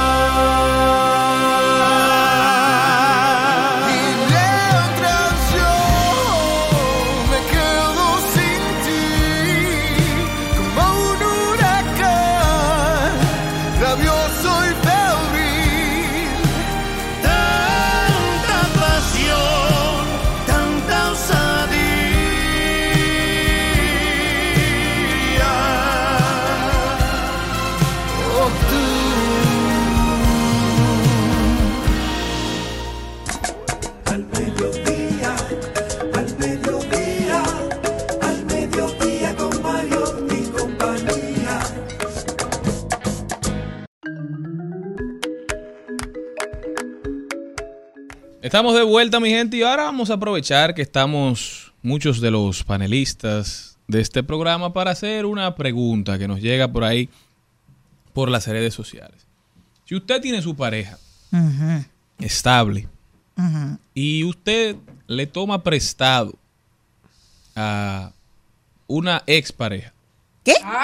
A una persona con la que usted tuvo una relación que no haya sido formal, Pero creo que va a tomar prestado. dinero. Ay, No, usted tiene su Ay, el pareja. problema. Ya si usted empezamos tiene una necesidad financiera o de, de otro tipo y le toma prestado. Y usted sabe que esa tenía lo suyo guardado. Claro, y hay una hay un- vínculos todavía de amor y de afecto, digamos. Y usted va y le pide, mira fulana, necesito 100 mil pesos, préstamelo.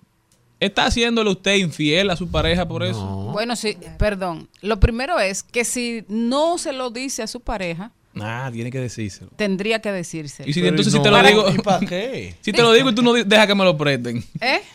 Y tú no lo tienes para dármelo. DH.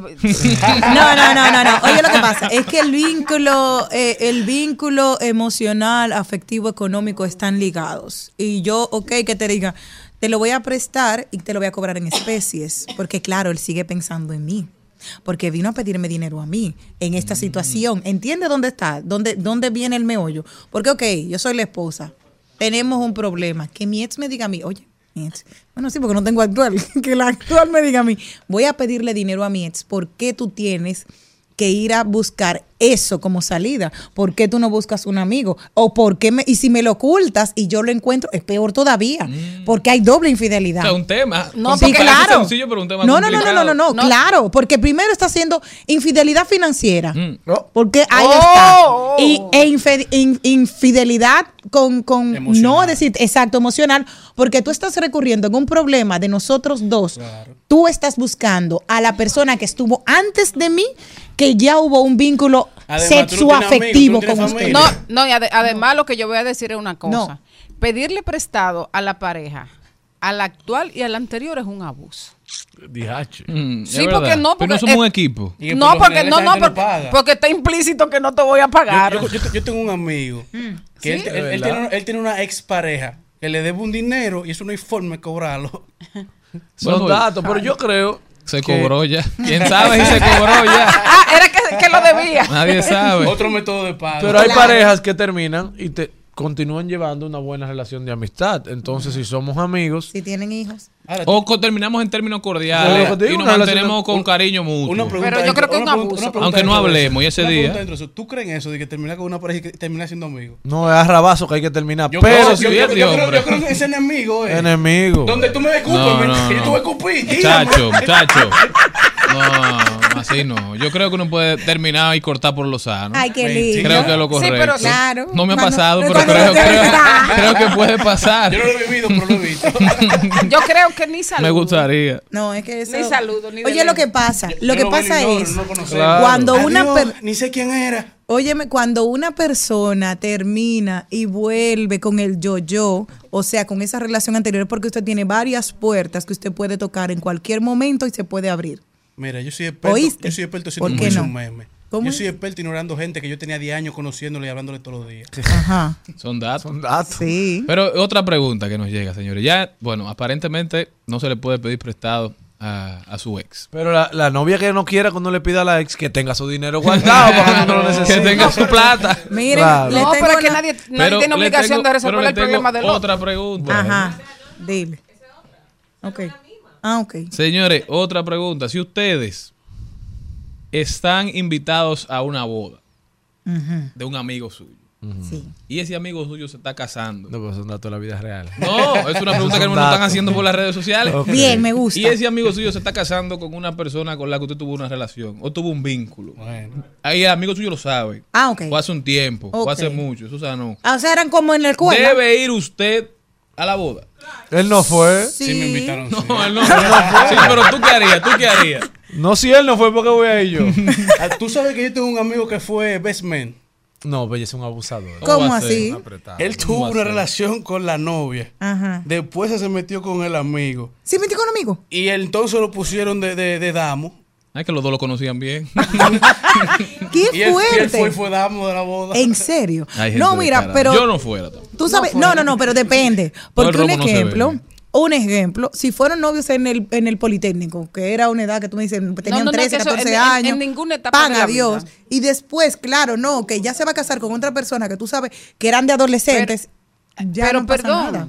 ¿cuál es el vínculo de una persona con la que tú tuviste una relación en la adolescencia para que te invite a tu boda? O sea, se hicieron claro, mejores amigos claro. de, de por ¿Dónde vida. fue que siguieron Porque- hablando? Exactamente. Exactamente. Ah, bueno, es verdad. Pero ahora, Jenny, una pregunta para ti. Ajá. ¿Irías tú a la boda Ajá. de tu ex que se casa con la ex de tu hermano?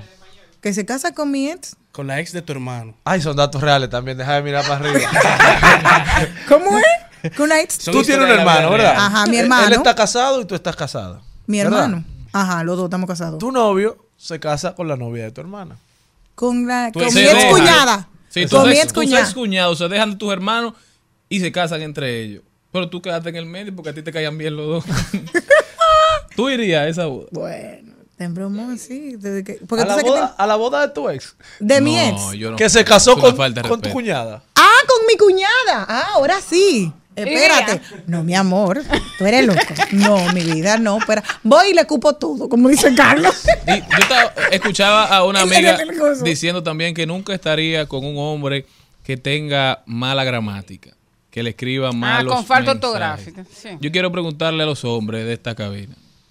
Si una mujer A eso le que importa. a ustedes se encuentran bonita les escribe con faltas ortográficas, ¿ustedes dejarían de estar con ella? Le por compro un libro Nacho y comenzamos juntos los No, no. No, Yo, yo- entro- yo hago la dinámica. Yo lo que no me meto en la relación.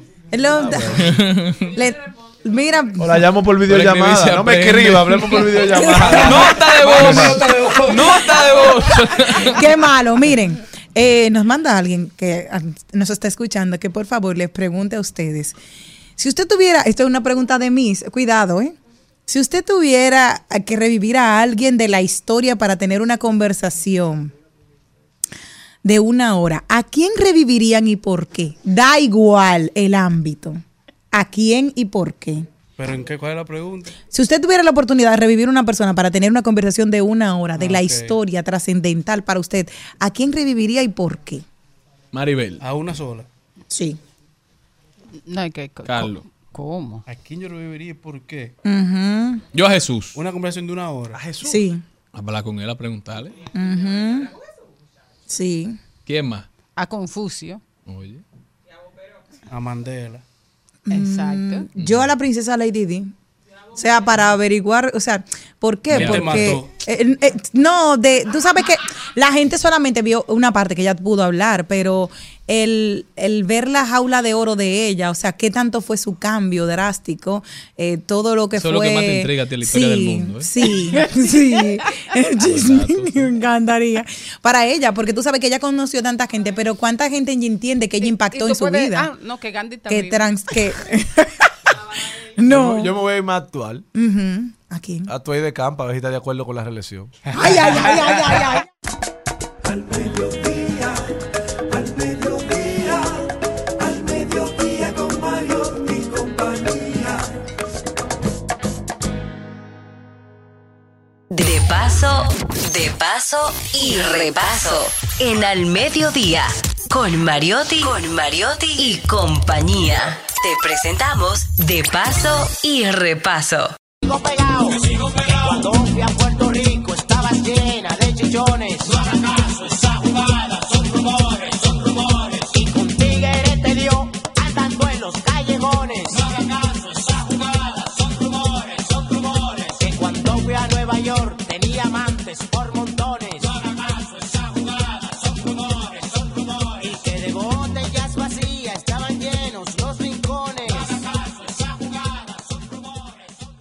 Está bárbaro.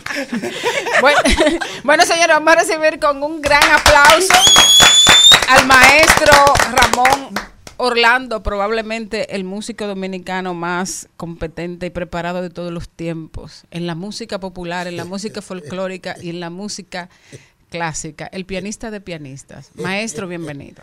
Dios bendiga este, a los que están en sintonía, paz, misericordia, salud de Jesucristo y salvación para todos ustedes.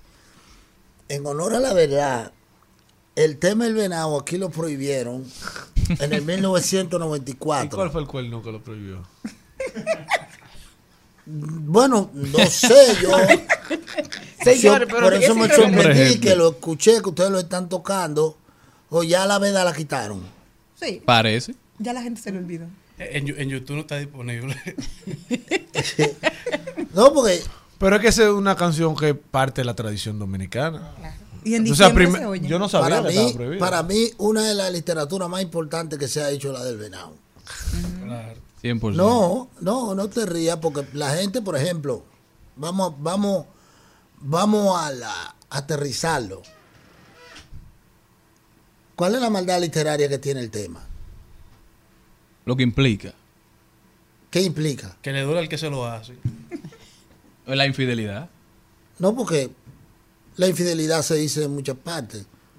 Desde que tú me engañaste, tengo el corazón de Y ese lo dice claro, dice de que tú me engañaste. El venado ni siquiera le dice a la persona que lo engañó. No, ojo que Es no. un individuo que llega a hacer un cuestionario a una mujer y le dice, ven acá mujer, la gente está diciendo por ahí Hmm, que yo soy un venado. ¿Es verdad eso? El tipo pregunta, de verdad. el tipo no acusa, Un tipo decente. el tipo no acusa. Y entonces ella le dice, ¿y tú te estás llevando de esos cuentos? Esos son rumores, esos cuentos. No, porque dicen también que cuando yo salgo de viaje, yo fui a Nueva York y que tú en la casa tenías muchísima fiesta y la casa estaba llena de botellas de romo y de tigres. Eso, eso es verdad. Y la mujer le dice que no, que no le haga caso a eso, que esos son rumores. O sea, el tipo le está diciendo a la mujer. en una conversación y- respetuosa. no, pero, porque el tipo no está acusando y entonces el individuo dice, bueno, al final lo que quiero decir, que si estuviera pasando algo como eso, no está bien, es malo, porque hasta el nombre me lo han cambiado. Y no estoy entendiendo. Y entonces el tipo lo que tiene es un cuestionamiento, ni siquiera acusa, ni tampoco está diciendo que la infidelidad es buena. Exacto. Fíjate, lo que está diciendo es, el tipo está haciendo, le está diciendo a la gente, la infidelidad es mala porque hasta el nombre me lo ha cambiado. Una denuncia, el tipo denuncia que el adulterio es malo. Entonces la canción es buena. Y, y además tiene de positivo, maestro, también que en vez de irle a matarla o acusarla, simplemente la cuestiona. No, el tipo lo que pregunta. No, ¿es y le dice a ella resuelve ese problema, que no me digan Dice, el entonces, venado. el tipo y dice, resuelve. bueno, eh, pero al final, yo estoy seguro que esta es la primera vez que ustedes están escuchando las letras. Así, eh, 100%. eh, pensándola, No, sí. pensándola así. Analizándola Y- y maestro- desde su punto de Entonces, vista, Y maestro. por favor háganos la historia de, de do- cómo sale, de dónde sale la canción y qué usted pensó cuando se prohibió en principio. Y si usted la reflexionó cuando lo estaba haciendo. Pero es que el venado es un laboratorio debido a una problemática que había con nuestra música el merengue. Como en estos tiempos, no era tan malo como ahora. Porque la juventud se estaba olvidando. Había una juventud que iba a bailar en, en- en Rey, la discoteca Rey, que estaba en La Barahona, ahí al lado de donde donde nosotros siempre estábamos comiendo eh, emparedados y esas cosas. Manolo, era que Ahí en San. Carlos. Donde Manolo. Manolo. Sí, ahí. Entonces yo veía un grupo de muchachos que iban en fila y siempre lo veía un día lo tuve. ¿Y qué ustedes hacen? No, que vamos para Rey a bailar. Digo, ¿y qué música ustedes oyen ahí? Me mencionaron todas. Y digo, pero usted no ha mencionado merengue. No, merengue no, digo, ay. La juventud merengue no, digo, ay. Entonces yo tuve que agarrar y buscar todo lo que ellos estaban escuchando y sacar los elementos que yo entendía que podían, al ponerlo en el merengue, llamarle la atención. Y así fue que se hizo. Eso es un laboratorio. Eso no es que una inspiración de que, oh, qué inspiración tengo. No, vamos, no. De este tipo de música, vamos a ver cómo ponemos esto. Se digo, y las letras, tiene que ser una letra de esa ligera que provoquen que la gente hasta se ría. ¿Me entiendes? Porque eso no es, no hay nadie más, una cosa, un, un amor profundo, un mensaje, una cuestión. No, tiene que ser algo que la gente cuando lo que está escuchando, que tenga el mensaje, pero se lo encuentre divertido. Gracioso, sí. Y eso es lo que tiene el tema. Claro. Y entonces, eh, el tema, cuando lo pusimos, toda la juventud del mundo completo. Una locura. Así fue. Del mundo entero. Le dijo que sí, a mí me dijo un chileno, un productor me dijo de que, óyeme, tú eres, tú, tú eres el tipo que más sabe. ¿Cómo tú pusiste a todo el mundo en ese solo tema? Tú pusiste que todas nosotros, las naciones, todas, todos nos identifiquemos con él. Entonces, por ejemplo, en España, un piloto, yo iba en una, íbamos, mi esposo está ahí, ¿verdad? Que íbamos para España y le dijeron, ahí está el hombre que hizo el venado. ¡Ay, ese hombre está ahí! Tráigamelo para acá. y fuimos y nos pusimos en la cabina con él y me dijo, oye, tío, tío, tú ese tema tuyo es una cosa tremenda. Oye, oye, tío. Dice, todas las, dice, todas las bodas, todas las bodas que hacemos en España, el primer tema que tiene que estar es el venado. ¿Cómo va a ser? Qué fuerte. Entonces, Ramón, quiere decir que la iniciativa que lo llevó a crearla, la gente no lo reflexionó como usted lo pensó. Y Ramón no, maestro. Usted sí, ¿verdad que sí? Cuando usted hizo ese tema, usted lo reflexionó de una manera que la sociedad no lo reflexiona así. Exacto, o sea, la gente nunca ha escuchado el Nunca tema. ha escuchado el tema del Ni no ha analizado. No, lo que pasa es que como lo hice yo, ah, pero el, el- el maestro es evangélico y oye lo que hizo el venado. ¿Pero y qué es eso? ¿Cuál es el tema? Busque, analice la literatura y vea la intención y vea lo que hay. Porque la gente siempre se pone a estar hablando sin saber lo que está hablando. maestro, eh, entonces, eh, ah, maestro, no, el pero- código del venado, eso fue el usar el venado en su mente. Usted utilizó el venado ¿por qué? Porque en ese momento el laboratorio le dijo No, que el venado lo que era el pasa es animal que más. yo escuché una vez Por lo cual no me ha La abuela de los de la abuela de los hijos míos, los mayores, un día yo lo oí que ella dijo di que ese hombre, la mujer lo tiene como un venado. por Pobre tanto que lo engañe. Yo oí eso y dije, pero eso sí es gracioso. Porque la gente por lo regular siempre el toro y la cuestión. Y cuando yo lo oía eso, digo, ¿y qué es lo que estará diciendo esa doña con eso? Que eso era gracioso. Y entonces, para esa oportunidad, lo que me acordé fue de eso. ¿Verdad? Digo, ustedes no me trajeron a este programa para hablar Eso- de eso- Pero también- Bueno, pero, pero, profundidad. pero esto Pero- es una recuperación histórica. Pero no porque oigo el Una venado, clase de historia. que cuando el mundo entero anda celebrando y bailando su tema y escuchando una cosa eh, eh, de primera, entonces vienen en mi país. Diga, prohibirlo. prohibido el venado. Es que causó le problemas, líder. falta de Es que respeto. causó Ahí fue que se comenzó hoy el venado. Y digo, cada pues, Navidad. Pues yo lo bendigo.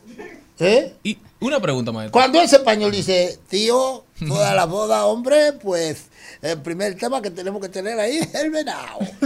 Aquí se da una particularidad, que hay unos merengues que no tienen nada que ver con Navidad. Pero sin embargo son los merengues que dan inicio Sí, a la claro. Navidad. Y son merengues que la gente tiene como merengue navideño. Pero el venado es un ejemplo de eso. ¿Por qué usted cree que eso se da?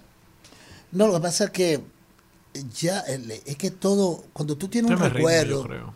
cuando tú tienes un recuerdo de algo agradable, tú asocias todo, los colores, la comida, todo eso. Por ejemplo, yo hice un tema llamado Huevo, que salió en Ay, diciembre del huevo, 86. huevo. Bueno, Cuando sale, era- tiene que- Pero ya como alguien en esas navidades lo que bailó fue mucho huevo porque estaba pegado, Claro. a lo mejor se levantó una novia, a lo mejor fue un disco que lo usó para para amenizar la fiesta, ya dice, cuando llega diciembre, lo primero que piensan es eso, igual que diciembre party.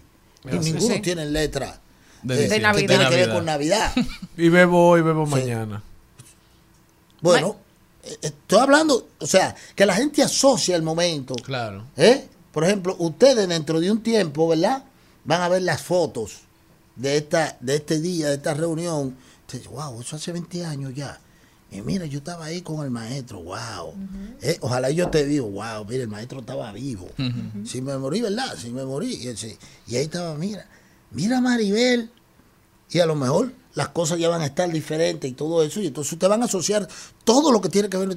Wow, ¿tú te acuerdas de esos tiempos? Que era que estaba la invasión de Haití, una cosa así, ¿verdad? La invasión de Haití. Una cosa de esa que estamos viviendo ahora. Ah, la separación.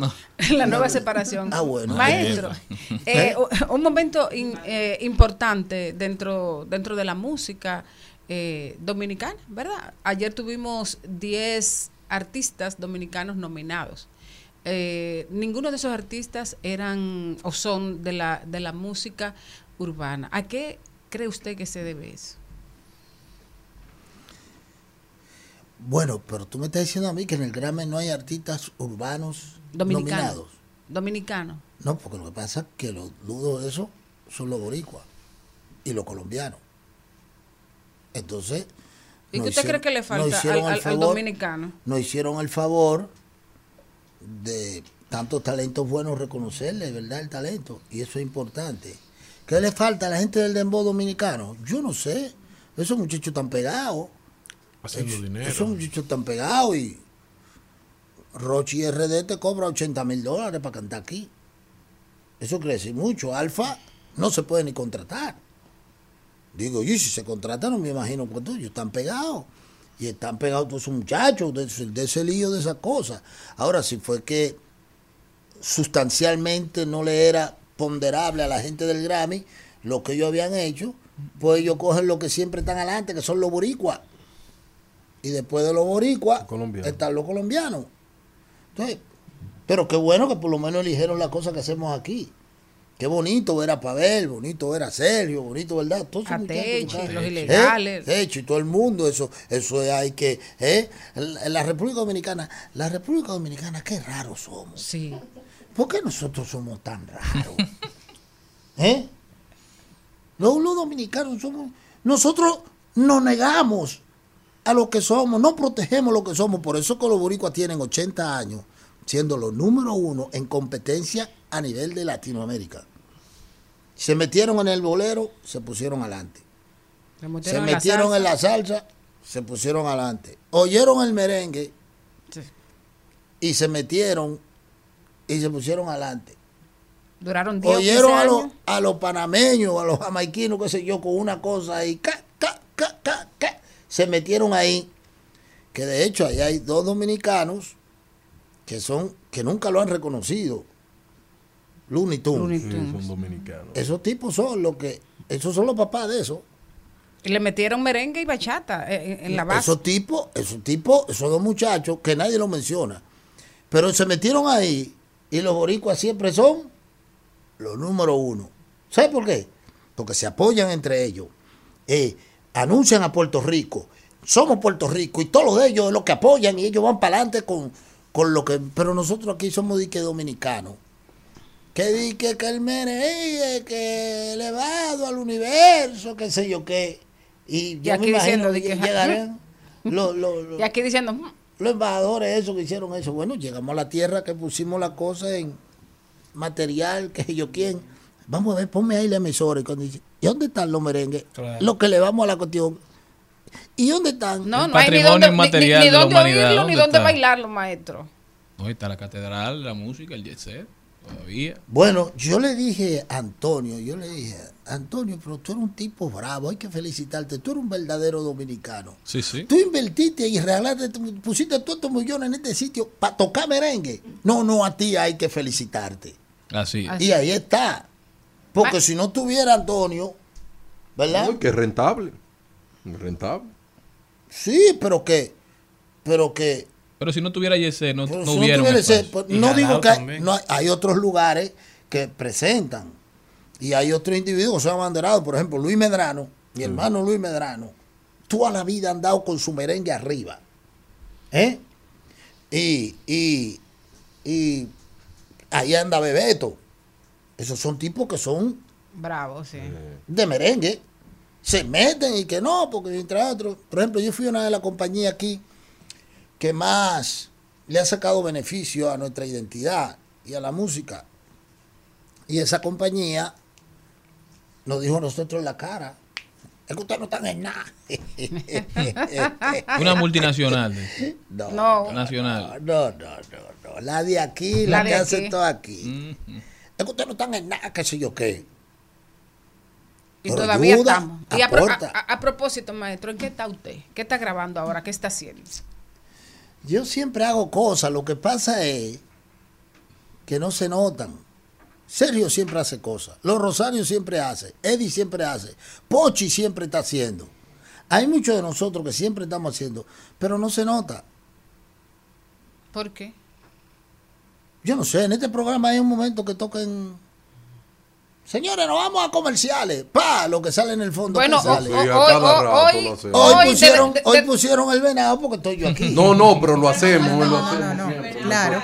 A mí puesto- aquí desde siempre vamos 12 se está hablando. poniendo Siempre música se pone En cada música. cambio Y se puede rumba es una emisora tropical. Es Rumba tropical, se pone mucha, Y mucho aquí- merengue y mucha bachata. Incluso Gloria al Señor. No, Cristo. Su canción. Aleluya. No hay nadie más a sustituirse. Hace, hace poco, un mes, un mes y medio, estábamos haciendo una discusión porque todo el mundo decía que era súper romántica. Dije, es a Dios que se la hizo.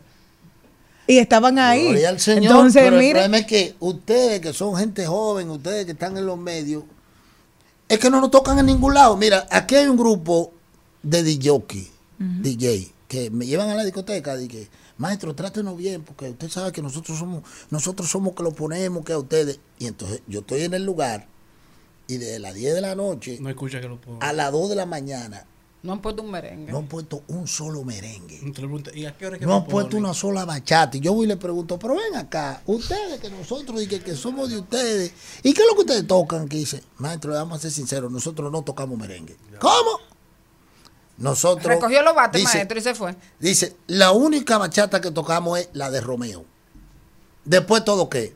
Dembow. El, el único merengue que hice 1500 noches. Que el de Bueno, Romeo. bueno, ese, ese merengue lo hicimos ahora, pero en ese tiempo eso no existía. Entonces, yo le digo, pero ustedes entonces están raros porque me traen a mí que lo trate bien y ustedes no me tocan nunca. ¿Y qué es eso? pero no son ellos solos. ¿Qué te iba a decir, hermano? Maestro, yo quería preguntarle a usted, ¿qué fue lo que lo llevó a aceptar a Cristo como su salvador personal? Mira, yo tuve el privilegio de que en mí sucedió lo que dice la escritura. El que tenga oídos para oír, que oiga. Y yo, Nicolás, que era mi bajista, tenía como 10 años el evangelio antes que yo, y Dios se le reveló para que él entrara a tocar a la orquesta mía. Y yo estaba contento. Dice, bueno, esa orquesta está pegada. Yo voy a ir a conseguir mi chelito. Dios le dijo, no es para eso, es para que predique. Yo y yo teníamos trabajando y habíamos hecho a Juan Luis Guerra, habíamos hecho a Ale Bueno, habíamos hecho un sinnúmero de gente. Y nunca me había predicado. Nunca. Lo único que me gustaba de yo era que cada vez que yo lo llamaba, mira, mañana vamos a trabajar con Richie Ricardo, él me decía, ah, Ramón, pues Dios te bendiga. Yo, a mí me gustaba eso, como él se despedía. Ramón, que Dios te bendiga. Pero esa vez entonces él comenzó a predicar. Él predicando en la guagua, como hace todo el mundo, uno contradice y dice que no, que los evangélicos lo que son unos que están tergiversando, que son evangélicos, lo que son unos tipos, que yo qué. Yo le dije, ustedes siempre están diciendo lo que no es, para acomodarlo a su forma, que yo qué. eh". Y él me dijo, bueno, pero si no es así, entonces yo te voy a regalar esta Biblia para que tú la leas y me digas cómo dice, pásame la Biblia Wow. que yo te voy a enseñar. Ay, papá. Y cuando yo me metí ahí, capítulo 5, verso 39 del libro de Mateo, el amor hacia los enemigos, digo que al hacia los Mata a enemigos. tus enemigos. ¿Eh? Bendecía a los que te maldicen. Que- y cuando yo leí eso, yo dije, esto no es de esta tierra. Porque yo decía, el que me mienta a mi madre, yo le miento a la familia entera. Hacer el bien a los que lo aborrecen. ¿Eh? Hacer el bien a lo Orar por aquellos que los persiguen y los ultrajan, para que sean ¿eh? hijos de vuestro Dios que está en el cielo, que hace salir el sol sobre lo malo y sobre lo bueno. e injusto.